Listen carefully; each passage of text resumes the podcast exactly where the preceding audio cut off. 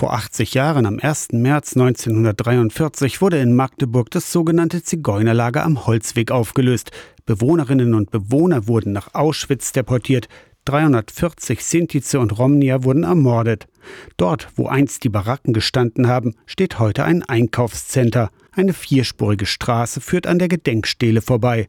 Am Mittwoch wurde in dieser Umgebung trotzdem würdig an die Deportation erinnert. Cornelia Pönnecke, Direktorin der Stadtbibliothek und Pascal Begrich vom Verein Miteinander. Man kann es würdig gestalten.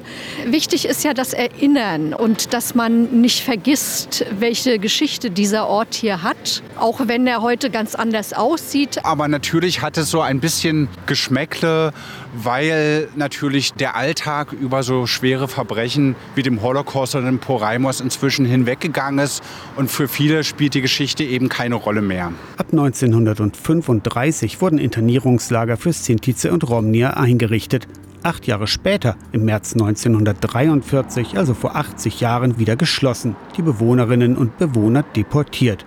Magdeburg war immer vorn dabei. Magdeburg war eine der ersten Städte im Deutschen Reich, die hier bereits im Frühjahr 35 vorangeschritten sind.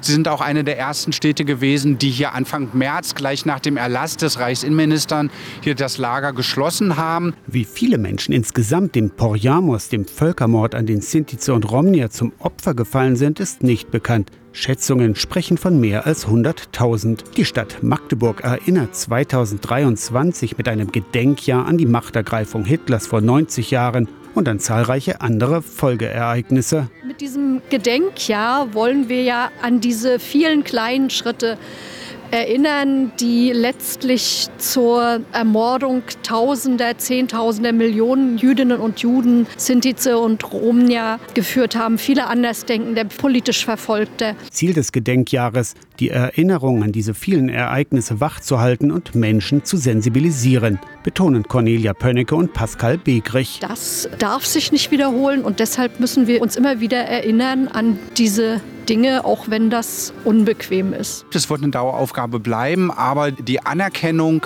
des Gewesenen ist die Grundlage, um auch zukünftig da gemeinsam Wege zu finden, solidarisch zu sein oder eben auch ähm, das zu bekämpfen, zurückzudrennen, was an der Verfolgung und Diskriminierung da ist. Ganz aus der Welt wird man es nicht schaffen, aber ich glaube, man kann die Zahl der Menschen vergrößern, die dafür ein Bewusstsein haben und sensibel. Mit einem Gedenkjahr wird in Magdeburg an die Machtergreifung der Nationalsozialisten und die Verfolgung Andersdenkender erinnert.